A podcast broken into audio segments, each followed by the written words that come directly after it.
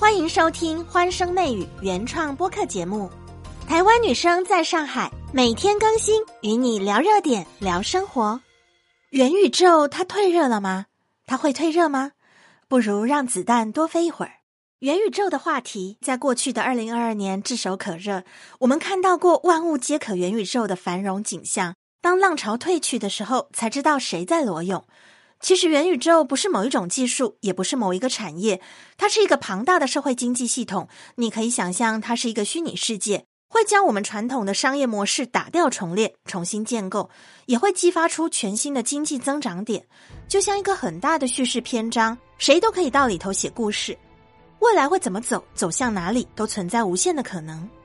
元宇宙的概念可以实际应用在许多方面。它需要整合不同的新技术，像五 G、六 G、人工智能跟大数据，需要虚实结合。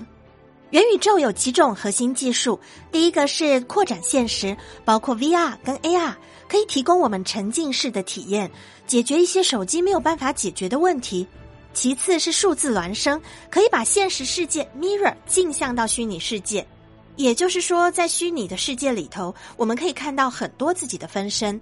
再来就是用区块链来搭建经济体系，我们在元宇宙当中也有可能可以赚钱，就会形成另外一套经济体系，是专属于元宇宙的。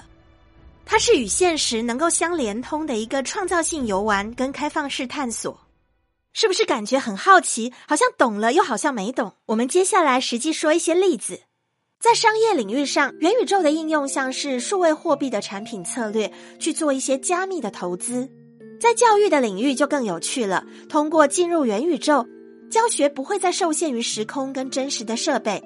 全球有许多地方教育资源短缺、教育资源不平衡，这些问题都可以得到改善。所有的人不必再被绑在校园里。应用在音乐领域，大家可能更能够了解，元宇宙当中的演唱会对于粉丝来说是一种崭新的追星方式。传统演唱会，我们只能通过观看这种视觉上面跟偶像的互动很单一。但是元宇宙当中举办演唱会可以突破很多限制，粉丝可以建立虚拟的身份来参与，跟偶像有更多亲密的互动。在艺术创作的领域，已经有了元宇宙拍卖，可以在元宇宙里创建自己的画廊、自己的作品艺术馆，同时可以跳转到 OpenSea 一些平台来进行交易。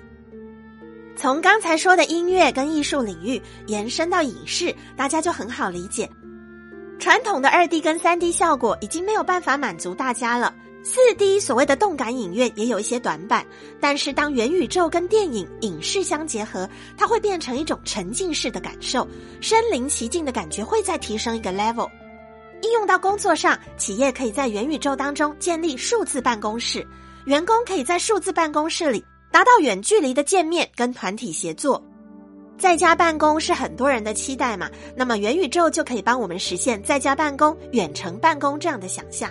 元宇宙的产业形态跟互联网完全不一样。简单的说，元宇宙的产业形态就是为了弥补互联网的短板产生的。大家听了前面各个方面的元宇宙应用，有没有感觉真正实质上的元宇宙，它应该是一种虚实的结合？只有实现的虚拟跟实体的深度融合，元宇宙的发展才会真正的完整、真正的全面。如果我们只是把元宇宙看作虚拟的经济，那么元宇宙的发展依然会陷入到一个困境。目前我们看到的元宇宙在走弯路，也有人讨论说，互联网是不是正在反手抛弃了元宇宙？当中一个很重要的原因就在我们还没有真正确立元宇宙的主导技术。甚至把互联网的技术看作是元宇宙的主导技术，这里就要讲到元宇宙的主导技术应该是区块链，并且要让这个区块链真正的连通激活其他的新技术。当元宇宙的发展进到一个全新的阶段之后，就看谁能够在区块链的技术上有突破、有创新，那么他就可以获得发展先机。那些高谈阔论关于元宇宙被抛弃的人，其实他们并没有真正了解元宇宙的含义。只是把互联网的影子带进去，陷到互联网的发展死胡同里。大家听到现在，应该能够了解到元宇宙跟互联网的本质是有区别的，在底层的技术上也是完全不同。元宇宙的发展有无限的可能，不需要去谈谁抛弃谁，只有真正能够虚实共生、虚实融合，才能够在浪潮退去的时候笑到最后。恭喜听到这里的小耳朵，你又解锁了一个新的热点。精彩的下一集马上开始喽！本集节目由媚声的西米团小草莓们冠名播出，欢声媚语，我们下期见。